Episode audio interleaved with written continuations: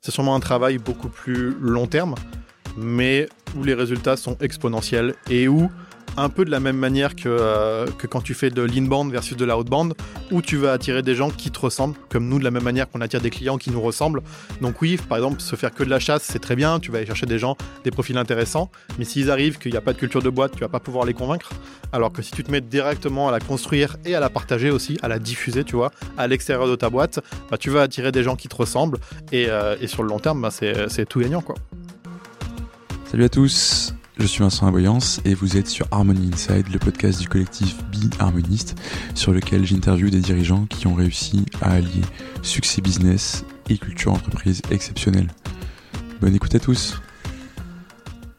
Salut Simon. Salut Vincent. Comment tu vas? Ah bah ça va très bien. Très contente de, pouvoir te parler aujourd'hui. Ah bah écoute, c'est réciproque. Euh, en plus, j'ai de la chance. Euh, parce qu'on, c'est la première fois qu'on se voit en vrai. Ouais.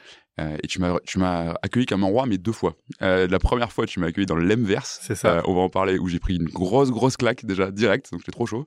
Et là, on est dans le super studio d'enregistrement de, de, de, l'Empire, du coup. C'est ça. Je vais dire Lemlist l'Empire pendant tout le truc. Ah, c'est pas grave. Tu c'est l'Empire, mais ça peut être Lemverse, Lemlist, tout ça. marche. Euh, et, et c'est là où, du coup, vous faites toutes les vidéos, tout le contenu, Exactement, la masse de contenu que vous faites a, chez, bon, On pourra sûrement en parler, mais il y a une grande partie de notre contenu qui est créé ici. Bah, c'est pour ça qu'on a cherché des bureaux avec, avec des studios. Ouais. Ah bah écoute, c'est un honneur. Euh, super cool. Bah écoute, pour ceux qui te connaissent pas, euh, parmi les gens qui nous écoutent, est-ce que tu peux te présenter, s'il te plaît, Simon? Avec plaisir. Donc, euh, donc moi, je m'appelle Simon, donc je suis le Head of People et Culture chez l'Empire. Et, euh, et rapidement, euh, l'Empire, qu'est-ce que c'est? C'est la maison mère chez nous, sous laquelle il y a plusieurs projets, dont le plus connu, enfin en tout cas celui qui nous a rendu qui a le plus d'utilisateurs et qui génère aujourd'hui la, la, plupart de notre revenu, qui est l'Emlist. Mais une année 2022 très spécial pour nous puisque on repart sur euh, le lancement de différents projets.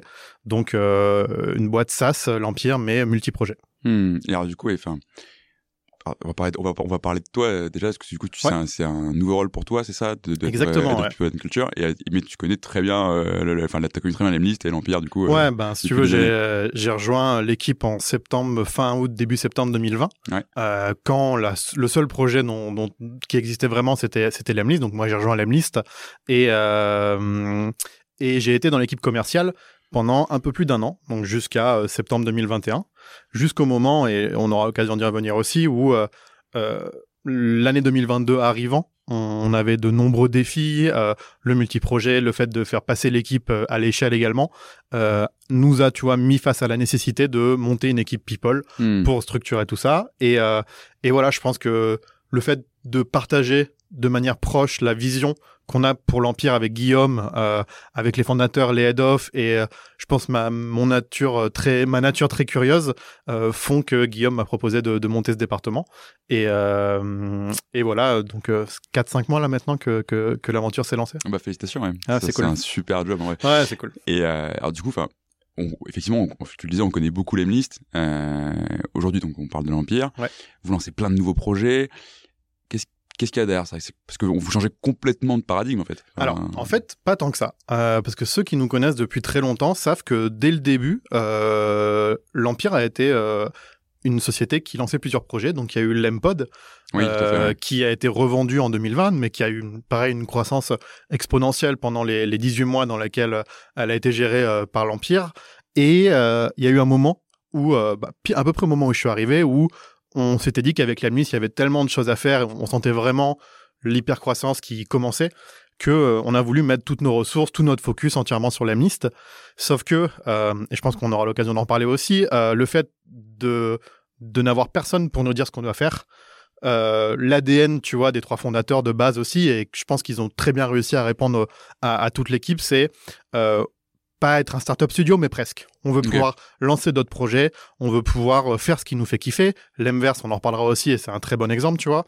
Euh, donc euh, voilà comment ça s'est un peu construit et donc c'est pour ça que en, depuis l'été dernier on a commencé à préparer le terrain pour le lancement de nouveaux projets et là 2022 c'est l'un des deux gros défis au-delà de, du mien on va dire qui est de faire passer l'équipe à l'échelle c'est de passer de 1 SaaS qui est la liste à 4 SaaS d'ici la fin de l'année 2022. Ah, c'est énorme. Ouais sans faire euh, forcément, euh, tu vois, x4 avec l'équipe, ou en tout cas, pas loin de x4 avec l'équipe, mais pas x4 euh, de tous les postes pour chacun des, des projets. Ouais, ça sûr. va être, enfin, beaucoup de monde va travailler cross projet à l'intérieur Mhm. de la boîte. Et justement, enfin, au final, si on prend cette vision globale de être un startup studio, etc. Ouais. Concrètement, c'est qu'est-ce qui unit un peu tout ça? C'est-à-dire, c'est quoi votre marché et c'est quoi le problème que, vous- que tu veux résoudre pour qui sur, avec l'Empire? Je pense que la mission numéro un, enfin, je sais pas si c'est une mission, si c'est une vision ou, ou comment on peut l'appeler, mais c'est euh, changer totalement la manière dont les relations professionnelles euh, arrivent. Donc, euh, c'est la relation avec tes prospects quand tu parles de l'Emlist, c'est la relation à l'intérieur de l'entreprise quand tu parles de l'inverse, notamment pour les équipes remote. Et les projets qui arrivent vont aussi, euh, et je pourrais en parler plus tard, euh, Guillaume a déjà commencé à le teaser, c'est plus ou moins public maintenant, mais euh, on veut lancer notre propre CRM, donc l'MCRM. Donc forcément, ça va être changer la manière dont on a des relations avec nos propres clients. Hmm. Et finalement, tu vois, c'est construire le futur des relations euh, B2B euh, aujourd'hui, et c'est vraiment la tagline générale qui va regrouper euh, tous nos projets. Et bien sûr, tu auras des super intégrations entre les, euh, l'Emlist et, Et évidemment, les CRM. évidemment, euh, il va y avoir. Enfin, je peux pas tout tout teaser parce sûr, que, bien sûr. mais ouais, évidemment, il va y avoir un écosystème. Euh, l'aime quelque chose qui va nous permettre de regrouper tout ça sous une même euh, bannière, ouais. Ouais, c'est très cool. Et alors justement, l'inverse, euh, on, va Ouais. en- on va en parler du coup, parce que je l'ai Ouais, trop, trop teasé au début. Euh, tant qu'on fait le tour de vos produits, euh, en fait, quand on s'est rencontrés la première fois, moi je m'attendais à ce que tu m'envoies, Un je sais zoom. pas, un numéro de téléphone, tu vois, un zoom, tu vois, enfin un truc que les gens normaux font. Euh, et tu me dis, euh, vas-y, on se, re- on se rejoint dans, dans l'inverse. Moi j'étais là, ok. Du coup, je sais pas, je me suis connecté genre beaucoup trop tôt parce que genre je me suis dit, il va falloir faire des trucs pas possibles.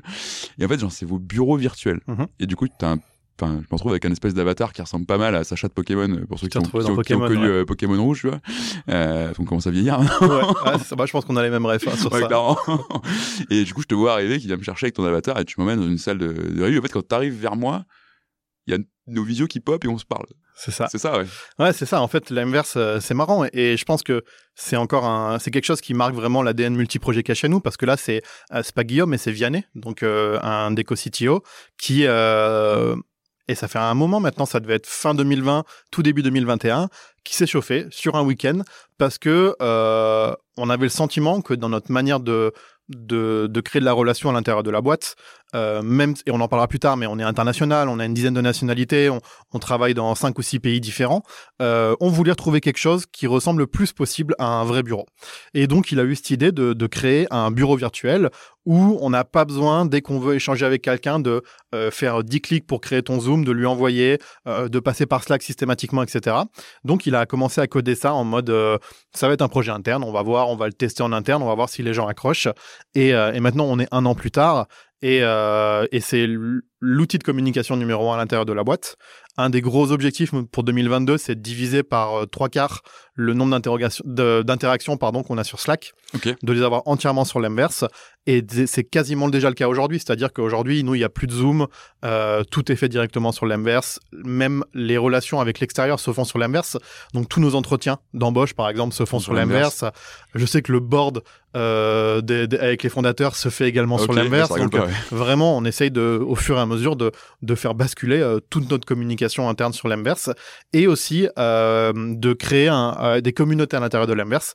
Donc c'est un projet open source Ouais. euh, encore aujourd'hui, donc n'importe qui peut venir euh, créer son propre monde sur l'inverse et un des points forts que Guillaume a, a lancé dès le début, c'est le côté communauté. Mhm. C'est quelque chose où je pense qu'on est plutôt, Plutôt bon, bon, sur le fait de créer des communautés. Et donc là, on vient d'en lancer une dernière, euh, qui est un de nos gros projets pour les deux, trois prochaines années, qui s'appelle la Bootstrap Family qui est une communauté aujourd'hui de- d'entrepreneurs de toute taille bootstrappés euh, et qui est donc sur Discord et sur l'inverse. Donc aujourd'hui, on essaie vraiment aussi de faire en sorte que l'inverse, ce soit pas seulement euh, un outil qui va entre guillemets remplacer Slack, mais c'est aussi euh, de se dire, c'est très ambitieux hein, de, de dire les choses comme ça, Non, non, mais faut, et on le dira jamais vraiment comme ça sur notre site web, etc. Mais on veut aussi remplacer LinkedIn d'une certaine manière. Ah oui. On veut que la communauté B2B puisse se retrouver euh, sur l'inverse et puisse recréer de la relation, de la sérendipité, euh, de la même manière que lorsqu'on a des événements, tu vois, qui sont en extérieur, en physique. Hmm. Donc on veut retrouver ce truc un peu euh, de sérendipité des rencontres B2B qui, qui créent du business à l'intérieur de l'inverse. Et, et la dernière chose, c'est aussi c'est que c'est un peu un outil antiproductif. Euh, parce que, euh, bah, tu vois, au début, sur l'inverse, on pouvait se téléporter. Ouais. Donc, on pouvait aller euh, directement voir quelqu'un qui était à l'autre côté de la map. Et ben, on a arrêté. On a enlevé cette feature-là que Tu vas pouvoir recroiser les gens. parce qu'on veut pouvoir recroiser les gens. Exactement. Mm. Donc, il y a plein de, de- d'aspects comme ça, euh, de dynamiques sociales qu'on veut retrouver à l'intérieur de l'inverse. Et toute notre logique produit aujourd'hui sur l'inverse, c'est ça. C'est comment on réinvente la manière dont les entreprises communiquent entre elles et aussi, enfin, la manière dont on communique à l'intérieur d'une entreprise, mais aussi comment les entreprises communiquent entre elles, d'où le côté, euh, on est un peu versus Slack, mais aussi versus LinkedIn euh, sur, euh, sur l'inverse. ça, c'est des beaux concurrents. Pour... C'est des beaux concurrents, mais encore une fois, voilà, c'est pas, c'est aujourd'hui un projet qui est open source, qui est gratuit, on veut prendre le temps, ouais, c'est ça, qui a un effet wow très cool. On a aujourd'hui quoi, 3 ou 4 000 utilisateurs qui viennent se connecter tous les mois, alors qu'on n'a jamais communiqué dessus, etc. Donc, on veut prendre le temps de faire nos tests dessus, c'est notre bac à hmm. sable, et le jour où euh, on aura vraiment l'impression d'avoir trouvé le bon produit, là, je pense qu'on va y aller très très fort. Mais voilà, on n'est pas pressé. Aujourd'hui, c'est pas le projet numéro un sur lequel il y a le plus de, ressources. Ouais. Alors, tu vois, quand euh, parce que vraiment, l'effet waouh est incroyable, et du coup, forcément, t'en parles, et forcément, t'y penses. Et enfin, du coup, pour comprendre, parce que moi, je suis venu, euh, j'en ai pu parler une demi-heure pour préparer l'épisode. quand tu bosses chez Lemlist, concrètement, enfin, je, voyais les gens qui étaient sur des, à des bureaux virtuels, du coup, mais il y a Bon, après, j'imagine que c'est là qu'il y a une séparation quand même entre le réel et le virtuel. Enfin, t'as ton écran avec ce sur quoi t'es en train de bosser. Si t'es en train de coder, t'as pas le même petit écran dans, dans l'inverse, etc. Mais du coup, genre, est-ce que n'importe qui peut venir te voir et allumer ta caméra sans que tu sois d'accord Et comment tu gères ce truc-là? Ouais, en fait, euh, t'as raison. Techniquement, oui. techniquement, n'importe qui peut venir dans nos bureaux. Euh, de façon, de base, quand on va sur l'inverse.com, tu vas arriver dans un lobby qui te permet d'accéder à nos bureaux. Donc, c'est n'importe qui peut venir nous voir. Euh, après, tu peux déjà on a des zones DND, euh, donc de not disturb, qui te permettent quand tu es dans un endroit personne peut venir euh, te faire ding dong. Parce que c'est le bruit qui c'est le bruit ding dong quand quelqu'un pour ceux qui vont pas comprendre mais euh, quand on croise quelqu'un ça fait ding dong ça ouvre ta caméra ça ouvre ton micro. Donc tu peux soit te mettre dans des zones où personne va venir t'embêter euh, ou tu peux aussi sur ton petit avatar couper ton micro couper ta caméra. Et dans ce cas-là personne va pouvoir venir te voir non plus. T'as un, un, contrôle dessus quand même. C'est ça. Mais tu vois on est tellement enfin je pense qu'on veut aller tellement loin dans la manière de, de, reproduire ça que on est en train de se poser la question. Parce que dans le monde réel t'as pas de zone de not hmm. disturb dans un bureau à n'importe quel moment, quelqu'un peut venir toquer à ta porte et te poser une question, tu vois. Donc même sur ça, on est en train de réfléchir à comment est-ce qu'on reproduit vraiment euh, la manière dont sont les interactions en, en IRL euh, à l'intérieur de l'inverse. Donc même des zones de not disturb, je suis pas sûr qu'on les garde euh, sur le long terme parce que c'est quelque chose qui n'existe pas dans la vraie vie. Et du coup, concrètement, je peux me pointer demain dans l'inverse et aller pinguer Guillaume et leur dire ouais. quoi. Ah, il y en a plein qui l'ont fait. Hein. Vrai On a déjà embauché euh, Michael, par exemple, tu vois, de notre team, qui est un développeur. Euh, bah alors, c'est un développeur Météor de base, donc qui est le, le, le framework qu'on utilise pour, pour développer. Même moi, tu m'as perdu, ouais. ouais bah, c'est un des frameworks et c'est alors, mais les devs qui vont nous écouter vont, vont m'assassiner, mais c'est un framework sur euh, JS. Donc qui permet, qui est celui qu'on utilise pour développer tous nos projets. Et donc Michael, et cette histoire est incroyable. Euh, un soir, il est venu sur l'inverse. Il y a plein de zones qui sont réservées à que aux administrateurs, donc ceux comme nous qui ont des adresses euh, l'empire.co. Et lui, il a trouvé une, une faille entre guillemets, mais c'est même pas une faille, c'était juste quelque chose qui n'avait pas encore été codé. Et du coup, il arrivait à se promener dans n'importe quelle zone qui était normalement réservée que aux employés. Et avec Guillaume, un soir à 22h, on discutait sur l'inverse et on voit quelqu'un qu'on connaissait pas, qui se baladait sur la mer dans des zones où il avait pas le droit d'aller. C'est qui ce gars-là Exactement. Donc on est allé lui parler et tout, et, euh, et euh, ben ça a commencé comme ça. Énorme comme et puis finalement maintenant il est chez nous et, il cartonne chez nous, donc euh, ouais, trop marrant comme histoire. Très très cool, ouais, très très cool. Et en fait, je trouve ça intéressant. C'était pas juste histoire de te dire oui, nanana, tout le monde peut venir par là, tout le monde qui sont chez eux. Je trouve ça intéressant parce que ça dit aussi en termes de manière de travailler dans ta boîte et forcément du coup de la culture de ta boîte c'est quelque chose et du coup derrière en termes de remote tu vois parce que vous êtes une boîte on va en parler beaucoup qui, qui est quasiment euh, ouais 80%, remote, ouais. enfin voilà comment c'est est-ce que c'est quelque chose qui est très prégnant dans votre culture justement ce côté spontané accessible euh, transparent en fait? Enfin, même vos bureaux sont transparents quand on arrive, etc. Tu vois, c'est. Euh, je, pense que c'est et encore une fois, c'est c'est des choses qui ont vraiment été beaucoup mises en avant, notamment bah, par Guillaume, par les trois fondateurs, je pense, mais mais par Guillaume aussi dès le début. Et et Guillaume, tu vois, d'une certaine manière, il nous a tous un peu biberonnés quand on est arrivé hmm. pour qu'on s'imprègne de cette culture parce que ben les ambitions, il les a quand même. Même si au tout début il dit qu'il voulait juste se payer, tu vois, l'ambition vient en mangeant, mais euh, dès le début l'ambition il l'avait. Donc il savait nous qui arrivons dans les deux trois dernières années que on était, bah, si ça se passe bien, amené à être les piliers de la boîte dans les années futures. Donc il a voulu, je pense vraiment euh, le plus possible nous transmettre euh, bah, cette culture de mmh. la transparence, le fait d'être authentique, d'être comme on est en fait dans la vraie vie euh, dans notre communication en interne et aussi à l'extérieur. Et, euh, et donc du coup, ouais, c'est c'est difficile de mettre des mots dessus, mais c'est quelque chose qui a été très naturel chez nous euh, et qu'il est et qu'on essaye vraiment de transmettre à chaque nouvelle personne qui arrive, euh, que ça soit dans ses publications LinkedIn, dans ses vidéos YouTube ou dans sa manière dont il va parler de manière générale avec nos prospects.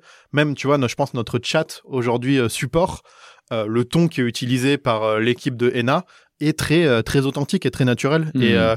et donc ça c'est difficile de, de l'expliquer etc mais c'est juste dans la culture de boîte et c'est quelque chose qui se transmet de de nouveaux employés en nouveaux employés. C'est plus forcément Guillaume qui est là à parler à tout le monde tous les jours comme il pouvait le faire quand on était 10. Mais, mais c'est quelque chose, en tout cas, chez les gens qui restent, qui, tu vois, qui est, qui est, qui sait comment dire, je trouve plus mon mot, mais qui s'est répandu, qui ouais, s'est répandu très facilement, exactement. complètement.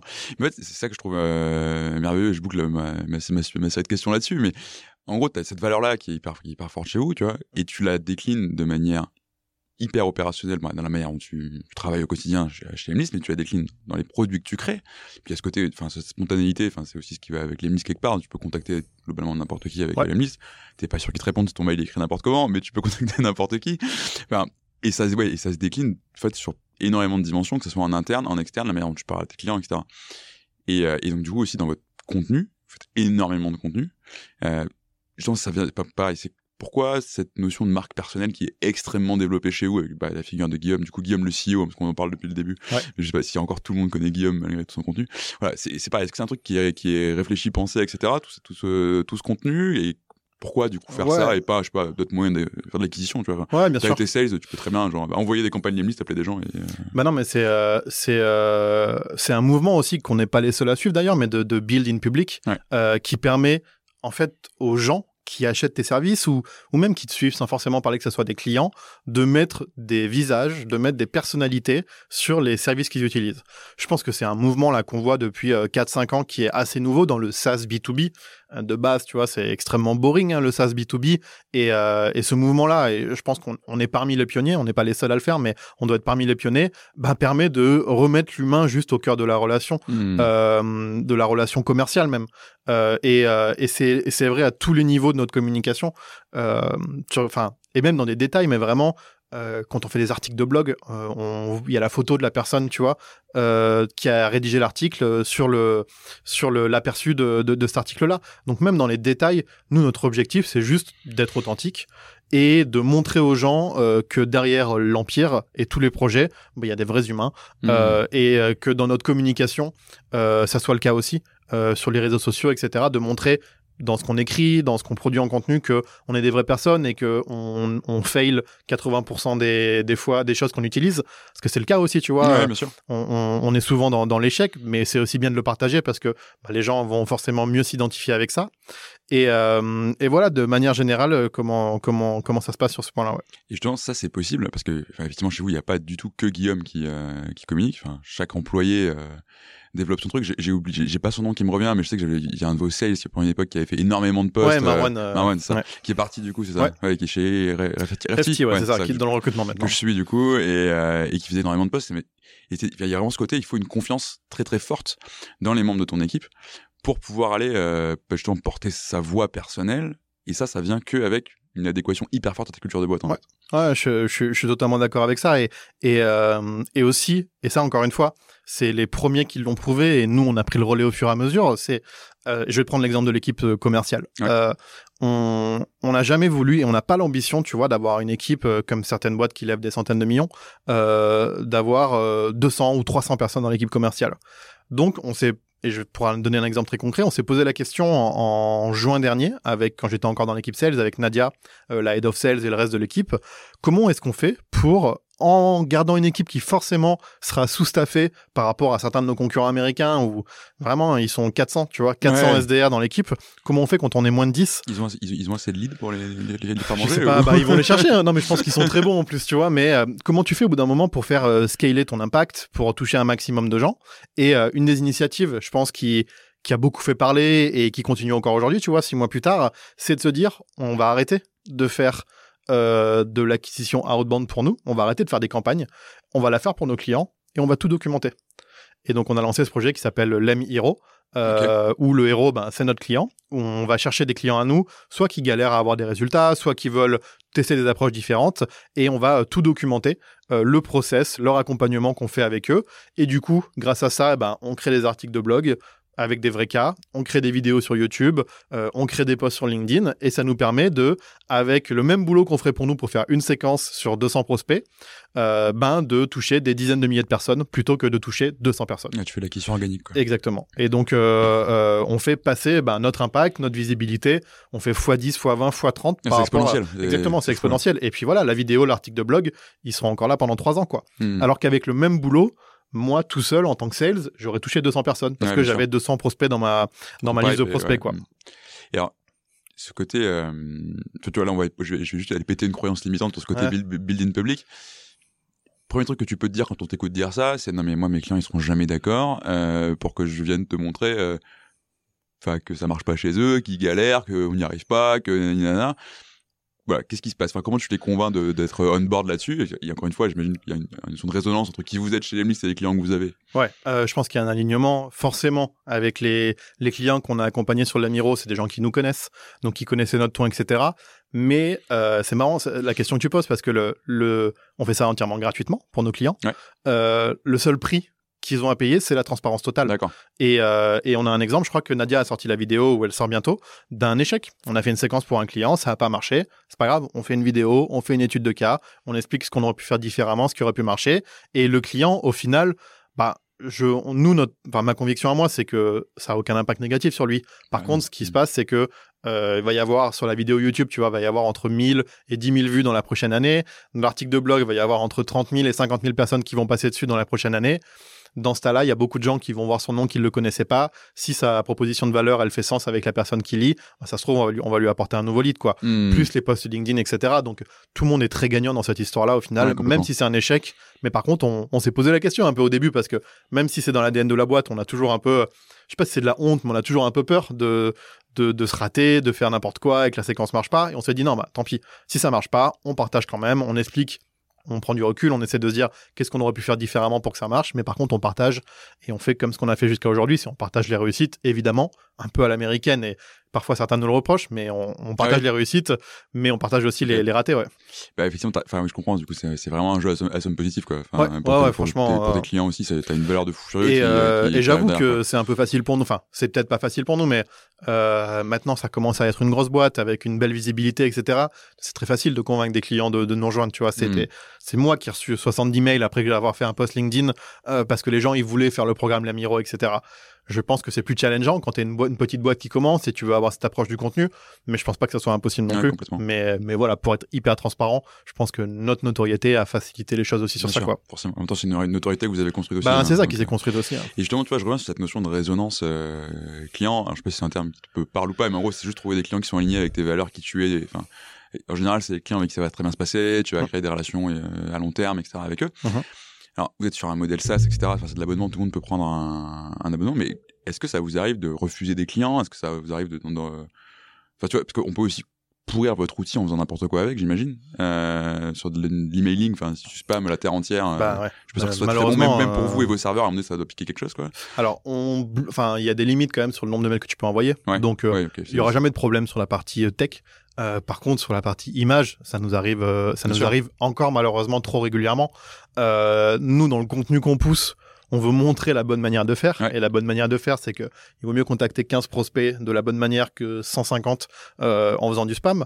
et, et de toute façon, je pense que n'importe qui qui va faire de la outreach, si tu veux pas nous écouter ou écouter des gens qui savent et qui ont déjà eu des résultats sur ça, tu vas faire à ta sauce tu vas te manger des portes, tu vas recevoir 15 emails où les gens te disent hyper désagréable. Ah, hyper désagréable, tu vas en avoir marre tout de suite et donc soit tu vas abandonner, soit tu vas commencer à écouter les, les, conseils de, de ce qui fonctionne.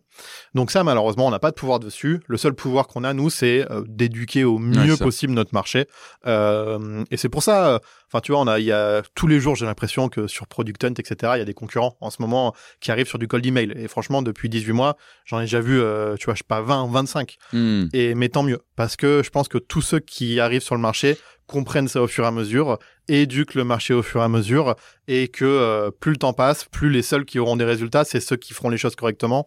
Donc je pense qu'on va dans la bonne direction sur ça. Mais ouais, effectivement, aujourd'hui, euh, c'est pas forcément facile d'avoir cet alignement avec tous les clients.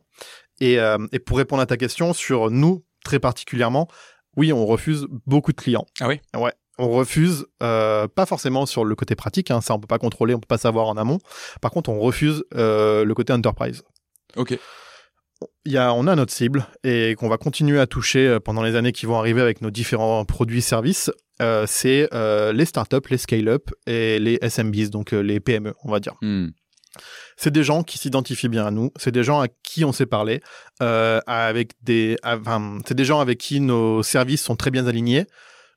On veut pas avoir un département légal avec 30 personnes. On veut Hmm. pas avoir toutes ces galères-là. On a déjà fait l'expérience. On s'est déjà pris des portes. On a déjà eu des galères. Donc aujourd'hui, quand tu as des entreprises, il y en a, enfin, je veux dire, quand Guillaume a, donc quand il y a eu le- la grosse visibilité suite à la, au refus de la levée de fonds il y a un peu, un peu plus d'un an, euh, vraiment, je pense qu'il y a euh, un quart des boîtes du CAC 40 qui sont venus discuter avec nous d'une manière ou d'une autre. Euh, le fait est qu'il y en a une avec lesquelles ça s'est passé, euh, mais les autres, c'est pas possible parce que euh, c'est six mois de négociation pour faire un test où ils vont prendre une licence pendant un mois, tu vois, Mhm. juste pour pouvoir remplir tous les papiers, etc. Et nous, on veut pas rentrer dans ça. D'accord. Donc, même s'il faut jamais dire jamais, on n'a pas prévu d'aller up market euh, pour le moment Et t'en as pas besoin. et on n'en a pas besoin parce Mm. que le non en fait le vivier de enfin faut garder à l'esprit que 99,9 euh, 99,9% des boîtes dans le monde c'est des boîtes entre 1 et 5 personnes tu vois. Ouais, bien sûr. donc euh, si déjà on est capable d'aller euh, d'aller aider ces gens-là euh, bah, on aura gagné Hmm. Et- Et derrière, effectivement, ça, ça impacte toute ton organisation de boîte, comment Ouais, tu structures. exactement Parce que tu structures pas, tu, tu te structures pas pareil, pardon, pour, euh, pour servir, j'en sais rien, un, un Total Energy ou un truc Ouais. comme ça, que, que tu vas le faire pour servir euh, le, le gars qui monte sa startup et Bah, qui, qui, qui, mais qui est peut-être même le, le seul sales de sa boîte encore, et c'est le CEO, tu vois. Enfin, un- c'est hyper intéressant ce que tu dis. Je crois que c'est Vianney qui, la première fois, qui m'en avait parlé, de se dire de la, la manière dont, enfin, ton type de client va découler sur la manière dont tu structures ta boîte. Et euh, donc, c'est des vrais choix stratégiques que les fondateurs ont fait au début et sur lesquels on est maintenant 100% aligné et on se pose même plus la question. Et pourtant, je peux te promettre que c'est super fort en vrai, ça. hein. quand j'étais sales, c'était c'était dur, hein, parce que vrai? quand ils discutent avec X, Y, Z, C'est un euh, truc qui est dur, hein, ça, quand qui même. te disent euh, ouais bah nous on a euh, 2500 commerciaux partout en France et t'es sur le point de lancer des tests et tout et en fait ça on fait pas quoi On est deux, ouais. mais ouais, mais non non compliqué du de coup tu vois c'est c'est juste c'est- mort et c'est pas grave Hmm. il y Ah a oui. plein de solutions sur le marché euh, qui permettent euh, d'aller faire de l'enterprise quoi mais c'est pas nous Mais en fait, là, t'en parles comme si c'était un truc qui était facile et évident, mais, mais enfin, c'est des vrais choix. Et combien de fois je vois des boîtes qui, qui, qui- en fait, t'as un côté qui est assez humain quand, tu- quand tu veux développer un business. Le gars, il veut te donner de l'argent, tu as envie de le prendre, quoi. ouais. Enfin, tu, du coup, le problème, c'est que tu trouves à bouffer à tous les râteliers, à faire, à faire du, cus- du custom quasiment pour chacun de tes clients. Bah, typiquement, un gars qui a, 2000 qui a besoin de 2500 licences en termes de support, ça va pas être le même, Ouais, le et même puis, merdier, tu vois. comme Enfin, tu dis il faut du développement spécifique etc etc je pense que ça a été des gros sujets de débat entre Vianney François et Guillaume même avant même que j'arrive mais sur lesquels euh, voilà on s'est mis d'accord Mhm. et, et Guillaume en parlait récemment je crois il disait euh, au début bah, il allait chercher euh, il discutait avec Hubert il faisait huit rendez-vous pour arriver au moment décisionnaire et puis au moment avec euh, pour un rendez-vous avec les décisionnaires et puis à ce moment-là il se rendait compte que euh, sur la partie légale il fallait encore faire six mois de démarche etc et des cycles de vente infernaux. ouais, ouais. ouais, des cycles de vente infernaux pour euh, la même chose où euh, nous on a des startups, voilà, ils prennent trois licences, ils veulent tester pendant trois mois avant de passer à leurs euh, 50 ou 70 commerciaux, Hmm. mais ça va vite quoi. Et c'est plus facile pour tout le monde et c'est ces gens-là avec qui on a envie de qu'on a envie d'aider quoi. Hmm. Et justement, derrière ce côté, bah, tes, tes- tes clients, c'est ça, la manière dont je les sers, c'est ça, etc. Il y a ton orga, mais il y a aussi ton business model qui se, qui se structure. Et, et du coup, tu as ton modèle de développement du type, bah, est-ce qu'on bootstrap ou est-ce qu'on lève Tu vois, typiquement, si tu fais des cycles, de, des cycles de vente de deux ans, tu as peut-être envie de lever parce que Ouais. tu as besoin de faire manger tes gars pendant ce temps, concrètement. Euh, et justement, les listes, c'est, c'est, enfin, l'Empire, euh, se pose vraiment sur un créneau, euh, enfin, le créneau du bootstrap. Mhm. C'est, enfin, le flagship de ça en, en France, bien je sûr, pense. Enfin, et alors du coup, il y avait, il y avait ce côté-là. Vous êtes monté à, à, 20 à 25 personnes, enfin truc très euh, très leveragé. Enfin, t'as entre le, ton, MRR, donc le, monthly recurring revenue, le chiffre d'affaires que tu ramènes tous les mois, et la taille de l'équipe. Enfin, t'as des ratios qui sont excellents. Et ce que tu me disais, c'est que là, vous allez passer de 25 à 100 personnes. Euh, et donc c'est pareil, on comprend qu'il y a quatre produits, etc. Mais tu as un shift où tu passes d'un- d'une croissance organique, rentable, qui suit son rythme, à une, une hyper croissance d'un coup. Quoi. Faire x4, x4 sur une boîte, c'est pas évident. Donc pourquoi ce, choix-là et comment tu, comment, comment tu l'anticipes toi typiquement qui est là entre, aussi pour scaler cette boîte-là dans ton nouveau rôle? Alors, tu as raison.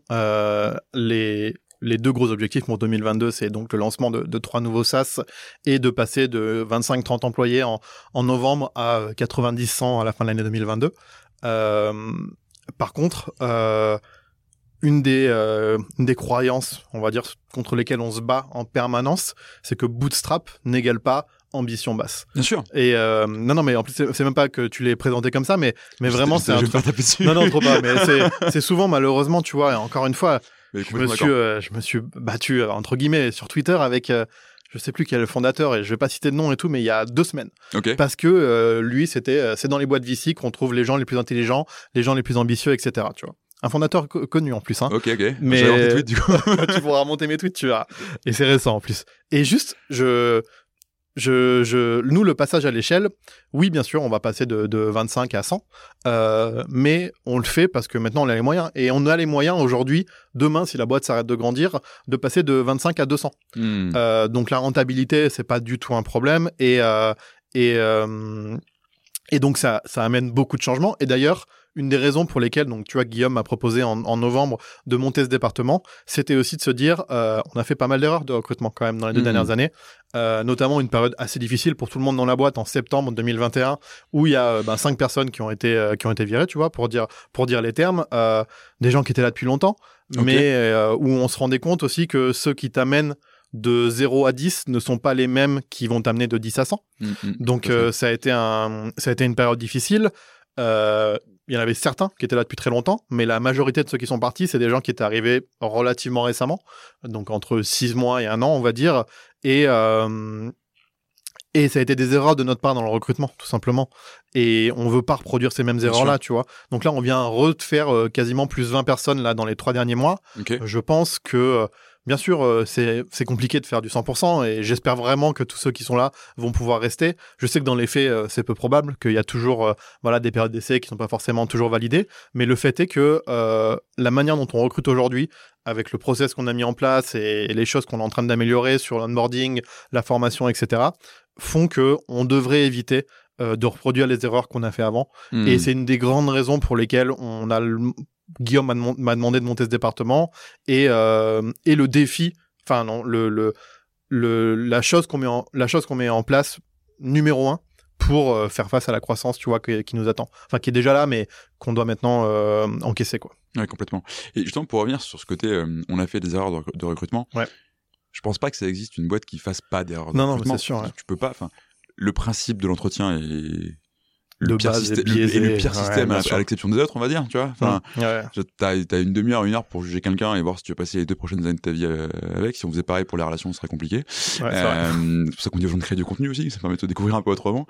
Euh, mais justement, le fait de recruter en, en, en essayant de vérifier ce culture fit, euh, c'est un peu une des meilleures manières de te dérisquer et tu peux que essayer de réduire ce risque. C'est ça. C'est, j'irai jamais le risque zéro, c'est sûr, mais euh, mais c'est ce qu'on essaye de faire, tu vois. Par exemple, comment, tu, le... comment tu fais justement? Ok, bah c'est c'est intéressant. Nous, le quoi qu'il arrive, tous les postes euh, passent. En général, c'est le premier entretien. Sauf pour les devs, je pense, où j'interviens en deuxième. Lucille ou moi de ma team intervenons en deuxième. Euh, le premier entretien, c'est euh, cultural fit. Donc c'est, on va passer entre 15 et 30 minutes où euh, bah, tu vas me parler un peu de toi, mais tu vas aussi me poser toutes les questions que tu veux pour être sûr que, euh, enfin, tu vois, c'est un entretien dans les deux sens, quoi. et même sur des euh, candidats entrants qui, eux, ont postulé, je, en général, ils vont passer, d'ailleurs, enfin, ceux qui posent aucune question, en général, c'est très mauvais signe. Oui, préparer des questions pour l'entretien. Hein, ouais, c'est ça. ouais, voilà, j'avoue, préparer des questions parce que ça montre un intérêt, ça montre de la curiosité, etc. Et surtout, ben, ça permet au candidat de savoir est-ce que moi je suis un bon fit avec la boîte et pas simplement euh, nous de juger euh, est-ce que c'est un bon fit ou pas quoi.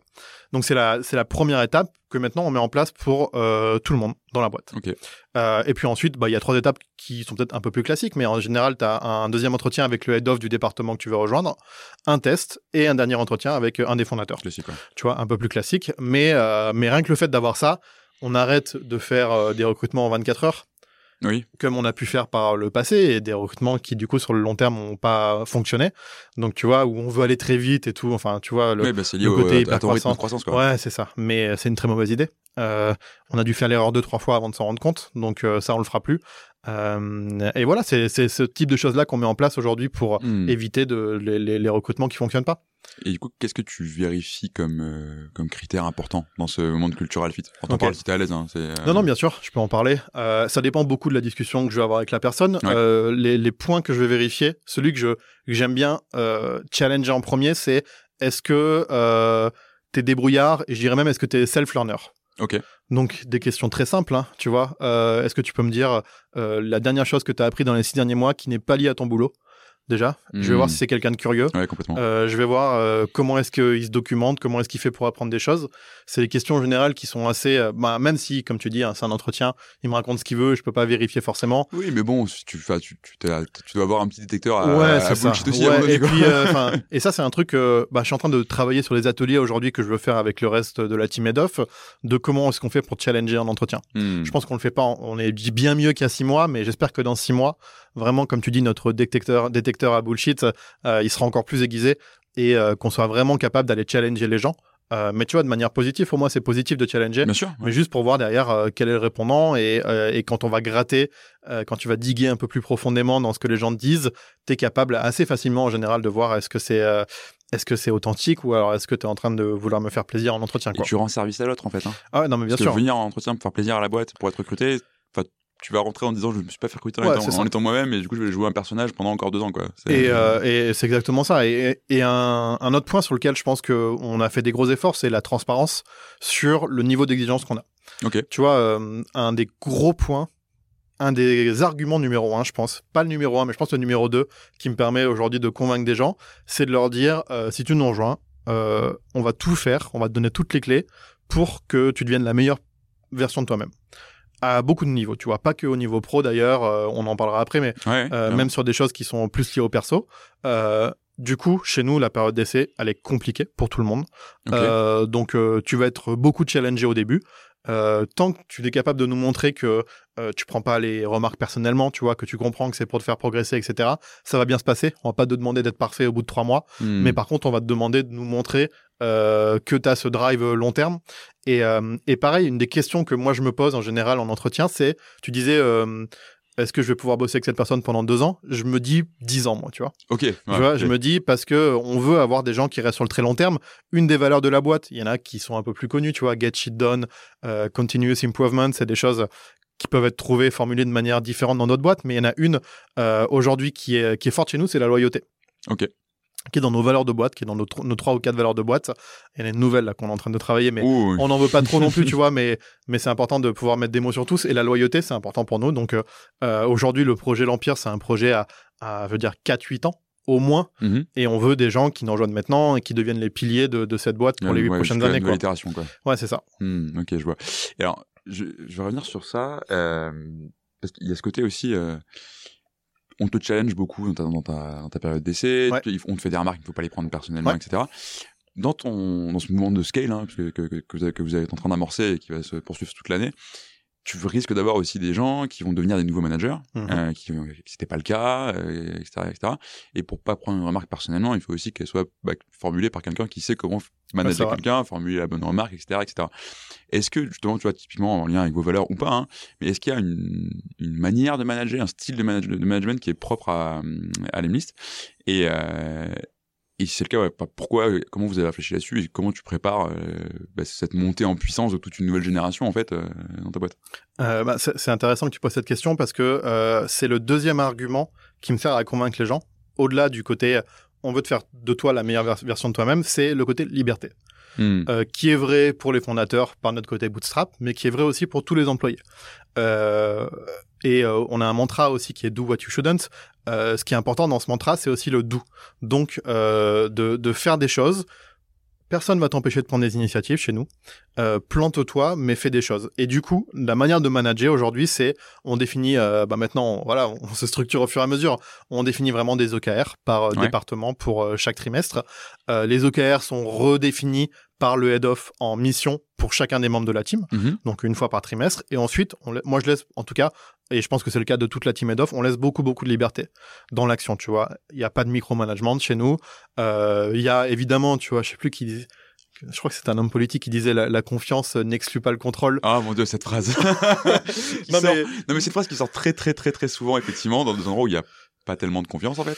Non, mais Euh, ouais, je, mais, mais tu- je pense que c'est vrai, tu vois, et j'étais le premier quand j'étais manager C'est vrai, avec Nadia. il y a ce que t'en fais. Ouais, il y a ce que t'en fais, tu vois, vois, et, euh, et ça veut pas dire euh, que euh, je vais être sur ton dos toutes les semaines à vérifier ce que t'as fait. Et, et je me demande si c'est pas Lénine hein, qui sort cette phrase.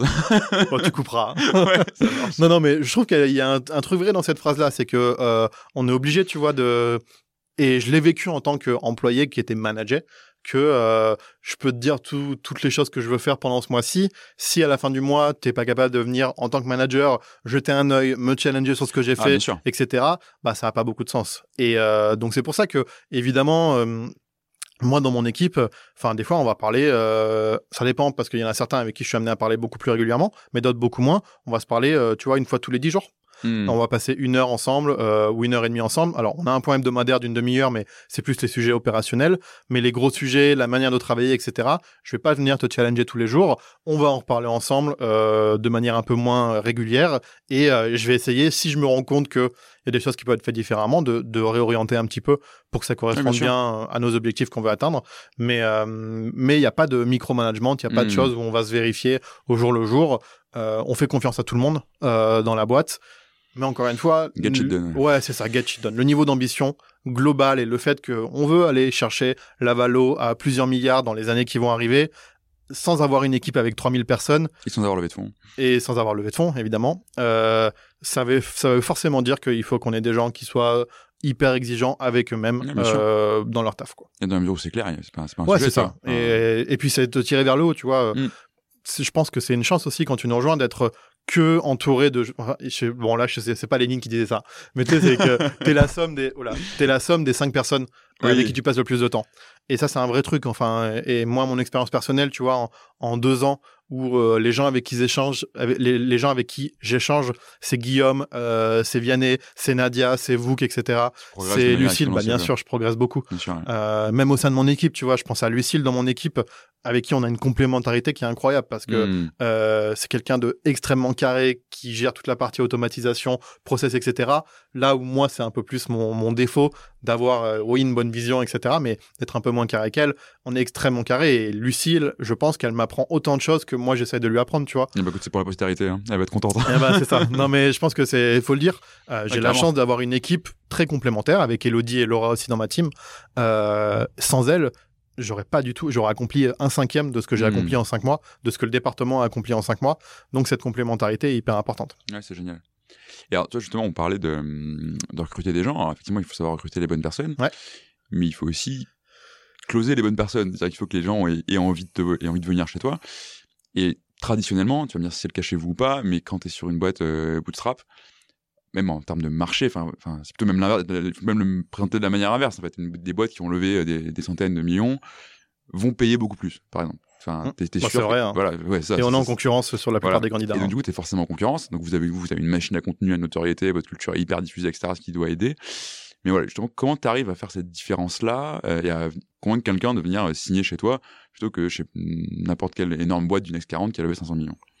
C'est pas facile. C'est pas facile, ouais, Euh, c'est pas facile. La, la vérité, c'est que, tu vois, pour pas te raconter l'histoire, on n'a pas eu de d'énormes cas aujourd'hui où j'étais en concurrence directe avec euh, un content marketer euh, qui voulait aller bosser chez euh, des amis qui ont levé euh, 300 millions, tu vois. Parce qu'ils font pas beaucoup de content marketing, peut-être. Ben ouais, peut-être déjà, mais bon, c'est pas encore arrivé en confrontation directe. Par contre, dans notre manière de, et là, je pense que c'est un vrai process qu'on a mis en place sur notre manière de recruter, on élimine les profils qui viennent uniquement pour l'argent. Déjà, on paye très bien. Euh, je pense par rapport au marché euh, classique, on est loin d'être les pires, tu vois. Je pense qu'on est même très bien positionné à tous les, dans Mhm. tous les départements. Euh, on a mis en place très récemment la Country Equity, qui est quelque chose d'hyper rare, c'est-à-dire que peu importe que tu vives euh, à Belgrade en Serbie, euh, à Phuket en Asie ou à Paris, tu seras sur à rôle égal, tu seras payé de la même manière. Euh, c'est quelque chose qui est encore hyper rare aujourd'hui. Il y a toujours maintenant, on voit des coefficients selon le pouvoir d'achat de tel pays, etc. Ça, c'est mort. Euh, donc, ça nous permet d'attirer beaucoup de talents étrangers sûr, ouais. aussi. Et euh, Tu vis avec un salaire parisien à Phuket, quoi. exactement, T'es un prince. exactement. Et non, mais ça veut dire que tu vois, moi aussi, si moi demain je veux passer euh, six mois au Ah, tu Portugal, je vais garder mon salaire, tu vois. bien je vais sûr. garder mon rôle, mais je vais aussi Et garder mon temps, salaire. il n'y a pas de raison. Il n'y a pas de raison, c'est ça. Mais malheureusement, tu vois, Ça- ça dans l'écosystème aujourd'hui, il y a des, il y a des quotients, c'est, ah Bien oui, sûr. t'habites ici, c'est x Et ça pose des 0,8. gros problèmes aux US, notamment. Même même dans le même pays, ils voulaient adapter les salaires. Euh, selon l'endroit où tu vis et tout. Ce qui, pour nous, fait pas de sens, tu vois. et, euh, et c'est aussi un signal qu'on veut envoyer. C'est en place depuis récemment, mais c'est un signal qu'on veut envoyer vers l'extérieur en disant, bah voilà, peu importe où tu es, si tu bosses avec nous, tu seras considéré de la même manière à tous les niveaux. Et, et pour revenir à, pour revenir à ce que tu disais, alors attends, je, du coup je me suis perdu parce qu'on s'est on s'est un peu écarté. T'en fais pas, non mais c'est en gros qu'est-ce que tu euh, qu'est-ce que tu offres à tes, employés ou tes futurs employés qui va les convaincre de signer chez toi. Ok. Pour autre euh, chose que l'argent et. Euh, ah oui. voilà, ça y est, je, je, me rappelle où je voulais en venir. Donc dans notre process de recrutement, on ne négocie pas. C'est-à-dire que euh, tu as un process chez nous, tu vas à la fin du process, chacun des départements chez nous, il y a cinq niveaux, mm-hmm. donc de salaire et de responsabilité. Euh, tous les gens qui ont été impliqués dans ton process vont discuter à la fin du process si on veut te faire une offre en, disant, OK, bah, ce qui nous semble faire, c'est que ça soit un niveau 1, 2, 3, 4 ou 5. On va te faire la proposition. Et la manière dont, en général, c'est moi qui vais m'occuper de cette partie salaire, la manière dont je l'explique, c'est OK, nous, ce qui nous semble faire aujourd'hui, c'est te proposer ça, en étant basé sur le marché, parce que notre grille de salaire, elle a été créée par rapport au marché aussi, en étant basé sur ton entretien, les tests que tu as fait, etc. On te propose ça et on négocie pas. C'est à prendre ou à laisser. Par contre, euh, en 2021, 50% de la boîte chez nous a été euh, épromue et augmentée. On sera les premiers à venir te voir de manière proactive pour te proposer un meilleur salaire et plus de responsabilités si tu dépasses les attentes qu'on a mis sur toi. Donc, euh, ça filtre en fait. Hmm, euh, et franchement, de manière générale, dans 99% des gens avec qui j'ai pu discuter, euh, tu vois, dans les six derniers mois, c'est très bien compris, c'est très bien accepté, et ça, les gens ils kiffent. Mais et au pire, si c'est pas accepté, c'est pas les gens qui pas un bon fit, en fait. Voilà, c'est ça. Eh ben voilà, ça, en fait. Donc il y a aucun sujet. C'est ça. Et j'ai fait un peu l'erreur au début, tu vois, c'est aussi grâce à mes discussions avec Guillaume, avec les head-off et tout. J'ai fait cette erreur au début de se dire ah putain, lui il est vraiment bien, il faut négocier et tout. En fait non. Hmm. Et on l'a fait une fois et après on s'est mis au carré sur tout ça et maintenant on ne négocie pas. Il y a une grille de salaire.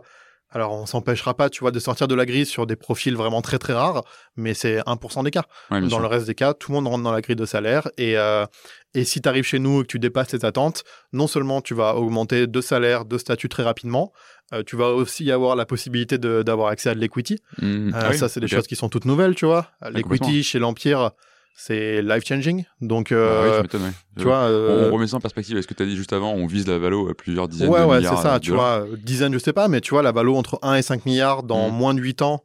Enfin, moi, j'y crois dur comme fer. Et on va tout faire pour que ça arrive. Et on est nombreux dans la boîte et, et la croissance actuelle nous montre qu'il y a toutes les raisons que ça arrive.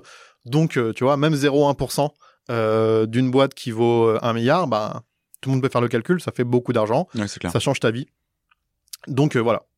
Rejoins-nous et de l'impact, augmente ton salaire, chope de l'equity, change ta vie. justement, vous avez un rapport à l'argent qui est pour le coup très cool, euh, très sain, je trouve. Enfin, c'est ça que vous en parlez. Euh, j'ai vu la vidéo YouTube de, de Guillaume qui annonce que il file un, million de dollars en, en bonus euh, équivalent à tout le monde. Enfin, c'est un pourcent d'EBITDA. Ouais, c'est ça, c'est ça. C'est ça. Et, et tu vois, c'est pas un truc qui est facile à faire en France, je trouve. et alors, du coup, il y a ce côté aussi. Bah, vous êtes une boîte qui a 75% de ses clients aux US boîte très internationale de base, ouais, de base quasiment complètement en remote, on l'a dit tout à l'heure 80% en remote. Comment tu, ça, se, ça se gère justement toute cette diversité? C'est une, une, culture que vous ramenez pas mal de, choses qui se font des, des US, etc. c'est énormément en anglais, mais en même temps vous êtes une boîte française. Voilà. Comment, tu, comment ça se gère au quotidien? Il y a plusieurs points dans ce que tu as dit déjà, mais peut-être qu'on pourra développer un peu après. Ça, c'est dans mes ambitions personnelles pour la team, c'est le rapport à l'argent. Mais j'en parlerai un petit peu après. Ah, D'abord, je, vais parler du côté, du côté international. Euh, Effectivement, alors la chance qu'on a eue, c'est que dès le début, quand il y avait que Vianney, François et Guillaume, le premier employé, c'était Vuk, euh, qui est notre head of growth et qui est en Serbe, donc qui est en Serbie, pardon. Donc très rapidement, l'ADN international, il s'est fait, euh, il s'est fait automatiquement. Euh, ensuite, comment on le gère dans les faits, vu que quand on recrute, quand on communique euh, à tous les niveaux, on le fait comme si on était une boîte internationale. Les gens qu'on attire le comprennent très rapidement ont euh, cette facilité à s'intégrer dans un, dans un environnement international. Donc en général, c'est facile, tu vois, pour euh, un employé international d'arriver. Par contre, on fait, nous, tout ce qu'on peut. Et là, pour recentrer rapidement sur la partie recrutement, pour les attirer ces talents. Donc, euh, on s'occupe de ton visa. Si tu veux venir nous rejoindre et en plus venir vivre à Paris, on s'occupe de ton visa de A à Z. on travaille avec, alors je parlais avec le fondateur hier, mais on travaille avec Settle Suite, qui est un service aujourd'hui qui te permet, euh, qui nous permet pour tous nos employés qui veulent venir, veulent venir vivre à Paris, de trouver un appartement. Donc on fait toute leur recherche d'appartement jusqu'à la signature du bail.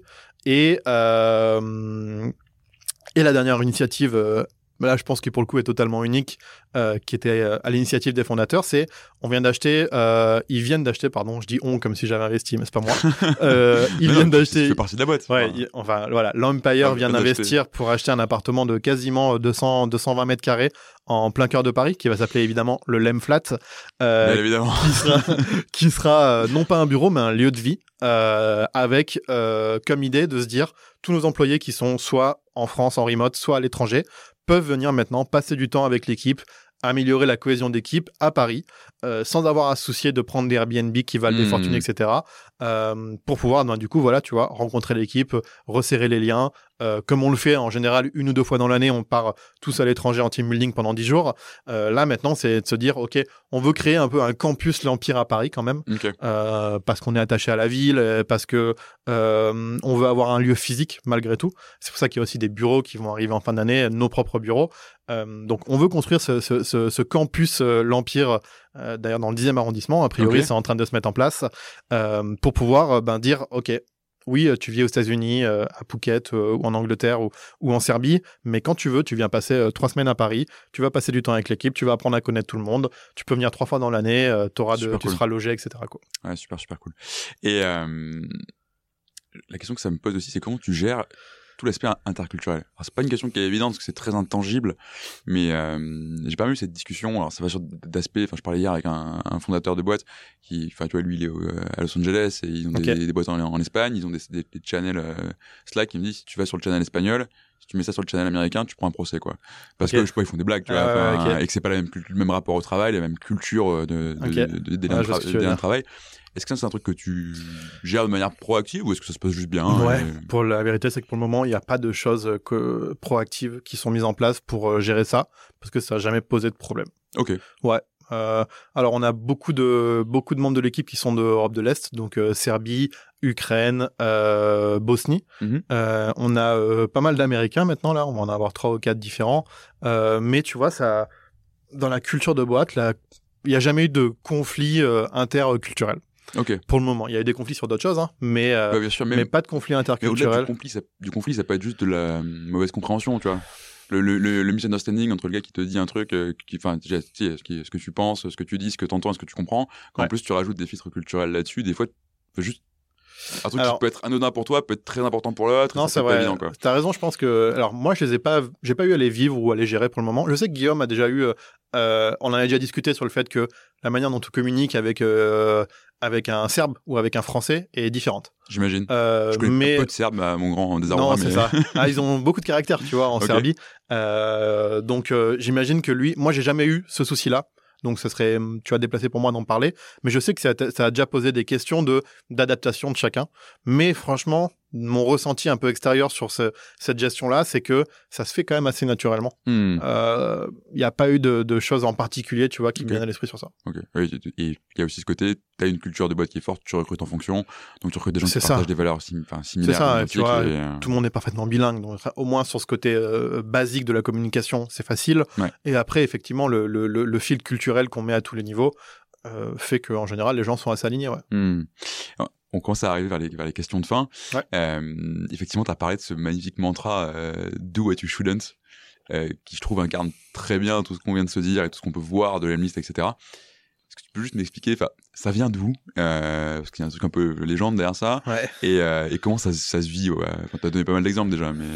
Je pense que ça vient. Il n'y a pas de, point de départ exact pour personne. hmm. Ça s'est venu naturellement à force de discuter et de se rendre compte qu'il y a beaucoup de choses qu'on faisait qui étaient des choses que euh, qui avaient été déconseillées à Guillaume Vianney et François à un moment donné, D'accord. euh, des choses qu'on n'a pas l'habitude de voir ne dans des boîtes. pas une boîte SaaS. Ouais, c'est ça. Ouais, Ou alors euh, rentre pas sur un marché. Ça, c'est les- j'ai d'autres anecdotes, mais sur celle de que Guillaume a pu entendre et a déjà raconté, c'est ne te lance pas sur un marché totalement rouge où il y a, comme je te disais, euh, trois nouveaux concurrents toutes les semaines et où tu t'as aucune chance de faire un million d'ARR, tu vois. Des choses comme ça qu'il a pu entendre. Euh, après, dans les faits, les choses qui vraiment qui les anecdotes, on va dire, où euh, on s'est dit putain, mais ouais, en fait, vraiment, on fait des choses que qu'on ne devrait pas faire, tu vois. Et pourtant, ça, ça, ça marche pour nous, quoi. Euh, je pense que la partie vidéo chez nous, c'est un truc assez, assez unique. Aujourd'hui, on doit être à, à peu près 49 dans la boîte. 20% ou 15-20% de la boîte, c'est des gens qui font que de la vidéo chez nous. Dans une boîte SaaS, logiciel, B2B, tu Rien vois. à voir avec la vidéo par ailleurs. Qui, de base, tu vois. tu nos- vois pas de produits vidéo quoi. bah non, on voit, on voit pas de produits vidéo, tu vois, mais aujourd'hui, on a euh, quelqu'un qui fait des scénarios, euh, on a deux motion designers, euh, on a une chaîne YouTube qui a pour vocation d'être une chaîne grand public, euh, la chaîne L'Empire, où, vraiment ça va être de la parodie, du sketch, etc. Des choses normalement de base, euh, tu vois, qui ont aucun Ouais. sens, tu Et vois. à avoir- boîte, et puis attends, une boîte, on est sérieux quand même, euh, Ouais, pas pour faire des sketchs quoi. non mais tu vois, comme quoi on peut être. alors on est très très ambitieux, mais on, on, se prend, on se prend pas trop au sérieux non plus. Je pense que ça se ressent pas mal dans, dans le contenu qu'on pousse.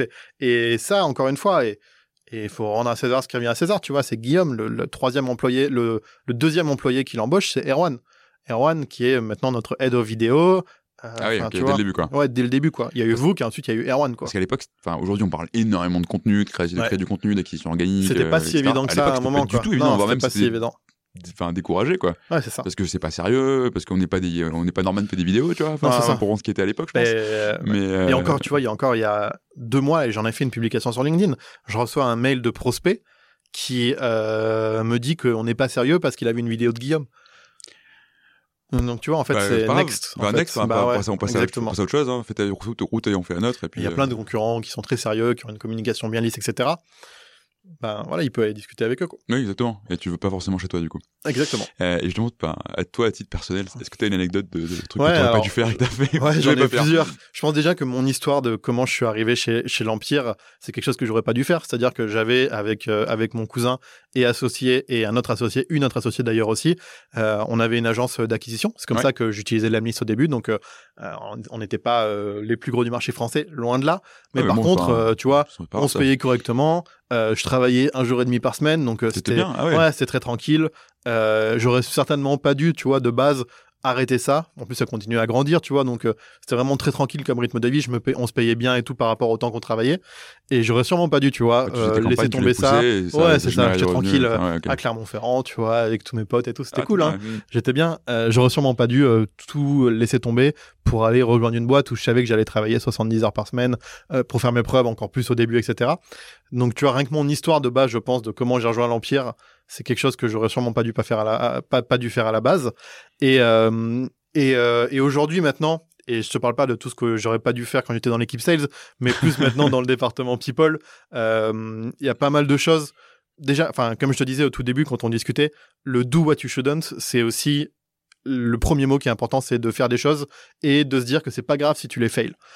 J'ai eu un gros fail, tu vois, dans mes deux, trois premiers mois là dans le département people, c'est qu'on a lancé une campagne d'ads de recrutement sur TikTok ok. avec aucune expérience en ads, euh, Aucune expérience en TikTok non plus. aucune expérience en TikTok, beaucoup de budget pour un, un grand total de zéro candidat Ah, après, ouais. après euh, tu vois, Bon, 2, ça 3 ou fait- 4 000 euros Tu- dépensés. Tu fais un peu du spray and pray aussi, ces trucs-là. Ouais, c'est ça. On voulait tester, normal, tu quoi, vois, voilà. et, et on le refera, je pense, mais on le refera de manière différente. Et, euh, et sinon, dans les autres choses, tu vois, euh, j'ai récemment fait un post qui a, je pense, ramené 12 ou 13 candidats sur Welcome to the Jungle, un post sur LinkedIn où je parle de ma relation avec le cannabis. J'allais pas t'en parler, mais c'est le seul que j'ai lu de- vraiment de toi, je crois. Et Voilà. que j'ai vu, passer, et je me suis dit, ouais, c'est bien, c'est Bah, tu vois, typiquement, en général, tu vas pas parler sur LinkedIn de, euh, de ton De- de passé. weed, non, bah non. Ouais, c'est ça, de trop, fumeur hein. de weed et Non, tout. euh, euh, et le fait est que je pense que la liberté de ton que j'ai eu dans ce poste-là, où j'arrive à le storyteller et à finir pour dire qu'on recrute quand même, tu Ouais, vois. C'était le but de mon poste, hein, c'était pas que de parler que de ça. Tu dis, que, finalement, est-ce que c'est vrai ou pas euh, Il y a un truc comme ça, non? Non, euh, pour le coup, l'histoire est 100% vraie, Ok, tu vois. d'accord. L'histoire est, est incroyable, hein, euh, mais elle est 100% vraie. J'invite ceux qui nous écoutent à aller le checker, ce poste, mais Je le retrouverai, je le mettrai dans le lien de. Ouais, bah, l'histoire est vraie. euh, voilà, c'était euh, comment j'ai dépensé euh, des bitcoins en 2013 pour acheter de la weed sur le darknet. Tu tapes bien la tête contre le mur, là. Ouais. Après, ça m'a mis le doigt dans l'écosystème bitcoin, etc. Ouais, Donc, ok. je regrette pas, tu vois, et ça fait une belle histoire à raconter avec le recul. Mais ce poste-là, avec une liberté de ton qu'on n'a pas l'habitude d'avoir, tu vois, dans le monde pro de manière générale, Mhm. je crois qu'on a généré 12 ou 13 candidats qui sont venus sur Welcome. On les source tous, donc on sait d'où ils viennent. Donc euh, voilà, ils disaient que je, ils venaient du poste de Simon, etc. Donc, euh, encore une fois, quelque chose que, qui paraissait un peu à contre-courant nous a généré plein Hmm. d'opportunités, nous a permis de rencontrer plein de gens intéressants. Mais c'est toujours pareil, parce que, enfin, voilà, je suis pas là pour encourager la, la consommation de weed sur un, sur un média, hein, mais euh, en gros, enfin, derrière cette liberté de ton, enfin, ce qui transparaît, c'est encore une fois ta culture de boîte, et c'est le, le fait de l'incarner dans des prises de parole en public, C'est ça qui va, qui va faire venir des gens, en fait. Beaucoup plus que voici une offre d'emploi, voici les compétences qu'on attend de vous. Exactement. C'est ce qu'on voit sur LinkedIn. 90% hein. des gens, c'est trois bullet points avec. Euh, et, elles se valent tous. Elles se valent toutes. Tu sais jamais pourquoi tu y vas. Enfin, tu, à mon avis, personne candidate à ces offres-là, quoi. Et pourquoi on continue de les faire alors Ah, je sais pas, parce que c'est ce que c'est ça a toujours été fait comme ça, tu vois. C'est la hmm. pire phrase, hein, mais ça a toujours été fait comme ça. Donc euh, les gens font pareil, continuent, et on voit bien les les SS2I là qui euh, trois fois par jour euh, font un post LinkedIn avec la, la, nouvelle offre qu'ils viennent d'avoir. Ah ouais, mon dieu, ça c'est terrible. Ah, c'est terrible, avec tu vois. 63 hashtags en général. Ouais, c'est ça. Parce que les gens utilisent beaucoup les hashtags. Non, mais c'est terrible, tu vois. Mais j'imagine hein, qu'après, si tout le monde le fait, que ça doit marcher de temps en temps, tu vois. Mais une fois sur mille, quoi. Parce que les candidats eux-mêmes sont pas équipés encore. Ils sont encore pas mal formatés sur ça. Parce formatés exactement. Enfin, moi, je vois tellement de gens qui veulent chercher changer de taf, etc. Et leur réflexe, c'est quoi? Ils vont sur Welcome ou ils vont sur LinkedIn et ils doom scroll des offres d'emploi pendant des heures. C'est toutes les mêmes. Du coup, ils ont envie de se pendre. Du coup, ils changent pas de travail. Du coup, ça avance jamais. Et je dis, ah, mais pas, ne fais pas ça. Ça ne marchera pas. et, euh, et j'en parlais récemment, mais je peux donner un énorme conseil maintenant que je suis de l'autre côté de la barrière. 90% des gens qui postulent, on doit avoir aller entre 40 et 80 personnes toutes les semaines qui postulent en organique. C'est un, beau pipe. Hein. C'est cool, c'est cool. Euh, par contre, 80, 80, 90% des gens, c'est drag and drop du CV. Ciao. Ah ouais? Ouais, ciao. C'est un. Bah ouais, mais surtout que c'est trop facile. Mais même chez nous, je pense que on a une marque employeur, j'aime pas trop ce terme-là, mais qui est, assez forte. Bah, quand même, on, propose des ambitions qui sont, enfin des. Ah, t'as une marque qui est assez forte. Oui, il y a une marque qui est forte, exactement. C'est pour ça que j'aime pas le terme marque employeur. On a une marque qui est forte. Euh, on te propose de rejoindre un écosystème où tu vas beaucoup progresser, où tu seras très bien payé, où ça peut même changer ta vie, tu vois, sur 5-10 ans. N'importe qui peut choper un rendez-vous avec nous, mais fais-moi une vidéo sympa. Euh, comme je l'avais fait à l'époque, tu vois, il y a deux ans, utilise l'Amnis pour candidater c'est tout con, tu vois. Mais on a un outil où en période d'essai, c'est gratuit, euh, hmm. tu peux l'utiliser. Si tu sors un tout petit peu du lot, tu vas avoir un entretien avec nous. Et malheureusement, aujourd'hui, comme je dis, 8 candidatures sur 10, c'est drag and drop du CV, rien du tout, pas de personnalisation, rien du tout. Et c'est même pas toujours la mauvaise volonté. Il y en a, tu vois, qui rafalent une candidature, même juste bah, Je pense que les gens savent pas, en fait. Mais exactement. C'est, t'as peur de te dire, euh, j'ai pas le droit de faire ça. Ouais, et, c'est ça, c'est ça qui est terrible. Donc nous, maintenant, on a fait un template, là, de réponse à ces gens-là. On, on, leur met toutes nos ressources qu'on a qui montre comment tu fais pour euh, choper un entretien ah, cool, facilement. Bah, parce qu'on se disait, en fait, on réfléchit même avec Lucille, tu vois, en fin d'année, de prendre, d'aller chercher 10 personnes, tu vois, qui ont candidaté chez nous, qui ont peut-être pas encore trouvé, et de les aider et de créer du contenu, encore une fois, autour de ça. Euh, tu vois, on fait un workshop hmm. avec eux, on se pose 2-3 heures, on leur montre comment utiliser l'Emlist pour euh, faire un email personnalisé, une vidéo avec Loom, un CV sur Notion. Rien que ces trois choses-là, qui sont accessibles à tout le ah, monde. C'était un... j'aurais pas pensé encore. Ouais, tu vois, il y en a certains qui le font et c'est hyper cool et ça te permet d'avoir un truc interactif et tout. Ça va te prendre une après-midi, franchement, à n'importe qui. a hein, pas besoin d'être tech savvy de ouf. n'importe qui, en une après-midi, il est capable de faire une candidature qui sort du lot. Et même chez nous, tu vois, où je pense qu'on est exigeant, etc tu vas choper un entretien avec nous, on va discuter, on va voir s'il y a un fit ou pas. Mais les gens ne le font pas, quoi. Hmm. Mais quand même, t'as raison, là, je suis peut-être dur. Enfin, c'est pas la faute des gens, c'est juste la faute d'un manque d'éducation. Et... Au contraire, c'est le but, c'est s'il y a des gens qui nous écoutent et qui ça peut leur faire réaliser qu'ils bah... ont droit, bah, c'est tant mieux. Et qui vont peut-être mieux passer une après-midi, comme tu dis, à faire une vraie belle candidature pour une boîte que tu as vraiment envie de rejoindre. C'est ça. Plutôt que de lâcher les CV dans 150 boîtes dans l'après-midi pour te dire, ah, j'ai postulé, c'est bon. C'est ça, quoi. Fais le top 10 des boîtes qui te font rêver, dans lesquelles tu veux bosser et fais un effort supplémentaire. Passe une heure par candidature. Tu vas choper des entretiens, c'est sûr. 100% euh, d'accord avec toi. Et un, dernier truc que tu as évoqué, euh, tu parlais du rapport à l'argent de ton équipe euh, comme ambition personnelle. Alors ça c'est euh, ça, ça me t'en parle, je pense. Non non, mais c'est un truc euh, qui moi me, tu vois, résonne beaucoup avec moi, que j'ai pas encore parce que je dois choisir mes batailles pour le moment, mais que vraiment j'ai pour l'ambition de mettre en place chez nous, c'est comment je peux mettre en place des choses pour que mon équipe et notamment parce qu'on a beaucoup de jeunes comprennent comment devenir riche à l'horizon 10-15 ans. Et je te parle finance personnelle quoi. Finance personnelle, exactement. Euh, donc euh, qu'on parle d'investissement, euh, qu'on parle d'immobilier, qu'on parle d'investissement risqué et, moins risqué, tu mhm. vois, euh, répartition de, euh, de ton portefeuille d'actions, de crypto, etc. Euh, comment est-ce que tu fais pour, tu vois, on a des on a des gens dans la team qui ont entre 20 et 25 ans. Si dès aujourd'hui ils commencent à se dire, ok, 5-10% de mon salaire c'est pour l'investissement long terme, quand ils auront 40 ans, s'ils jouent bien leur carte, ils auront plus besoin de bosser hmm. parce que ils auront un ou un, un, ou deux appartements qu'ils auront pu autofinancer, etc. Donc moi c'est une de mes ambitions numéro une ça mettra un peu de temps à se mettre en place, mais je veux qu'on fasse venir des intervenants pour parler investissement. Je veux leur mettre dans les mains les outils qui se disent, bah, par exemple, tu vois, ton salaire, euh, il y a des outils qui existent aujourd'hui qui te disent, euh, 5%, 2%, 3% tous les mois, ils sont directement mis dans un ETF ou ils sont payés en Bitcoin.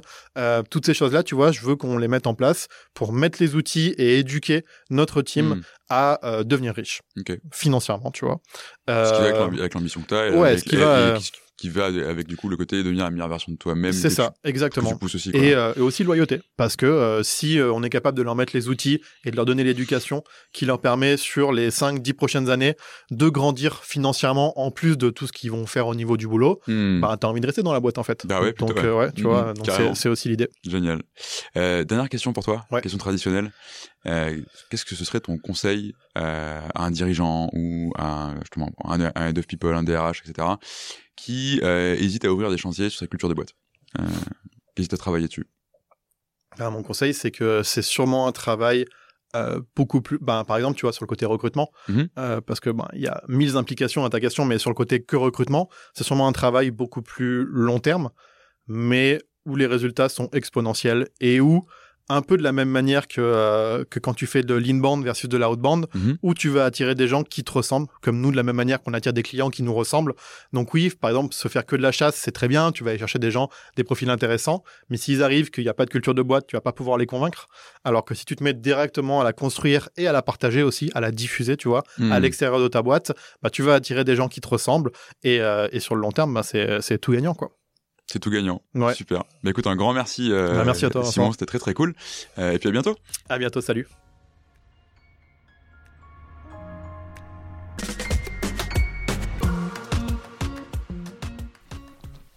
Merci d'avoir écouté cet épisode jusqu'au bout. Si vous êtes là, c'est sans doute que ça vous a plu.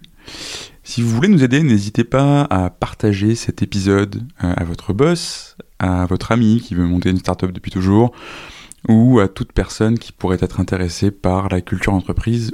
Vous pouvez aussi vous abonner sur Apple Podcasts, Spotify ou toute bonne application de podcast.